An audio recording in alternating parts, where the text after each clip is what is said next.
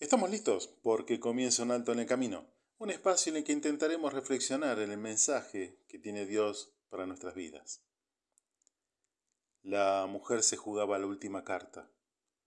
El que ha jugado alguna vez sabe de qué se trata. Es la última oportunidad. Sobre ella están puestas todas las esperanzas. Es ganar o perder todo. Pero esta vez no era un juego de cartas. Había mucho más en juego. Estaba la vida de su hija de por medio. La mujer era cananea, no había buenas relaciones entre judíos y cananeos. ¿Cómo serían las cosas que ante los gritos de ayuda de esta mujer que decía, Señor, hijo de David, ten misericordia de mí? Los mismos discípulos le dijeron a Jesús que la eche para que no moleste más. Pero aún así ella se postró ante Jesús y dijo, Señor, socórreme. Y luego de un breve intercambio de palabras con Jesús, y viendo su fe, la audacia y el dolor de ella le dice, mujer, grande es tu fe, hágase contigo como quieres, y su hija fue sanada desde aquella hora. Esto lo puede encontrar en el Evangelio de Mateo capítulo 15, versículo 25. El mismo grito de ayuda que dio Pedro cuando se hundía en el agua, el mismo grito de ayuda que dio el ciego al escuchar pasar a Jesús a su lado, el mismo clamor de ayuda de un padre por su hijo que en los ataques que sufría se arrojaba al fuego o al agua. Y así podríamos seguir citando ejemplos. Ana que pedía por tener un hijo, Elías por el hijo de la viuda que le fue entregado muerto.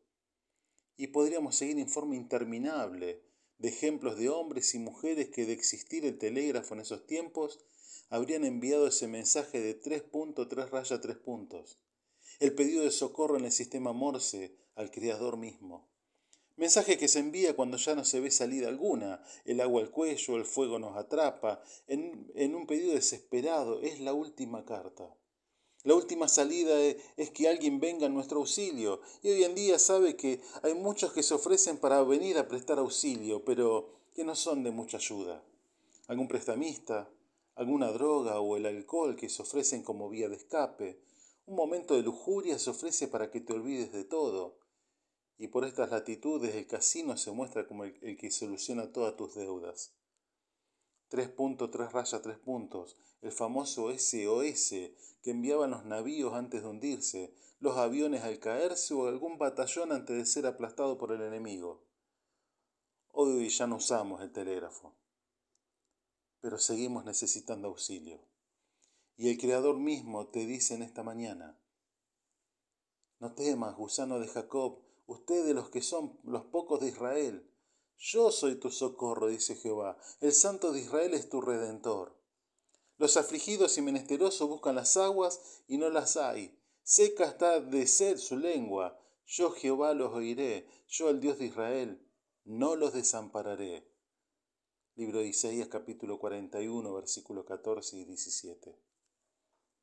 Tiempos difíciles tiempos de decisiones, tiempos de buscar auxilio, tiempo de decir y esperar como el salmista que dijo, alzaré mis ojos a los montes, ¿de dónde viene mi socorro? Mi socorro viene de Jehová, que hizo los cielos y la tierra. Salmo 121, versículo 1. Soy el pastor Gustavo Aquiles del Ministerio de Misión Norte, quien te saluda hasta el próximo encuentro. Nuestras vías de contacto misión.norte.hotmail.com o al 3415-958-957. Dios te bendice en esta jornada.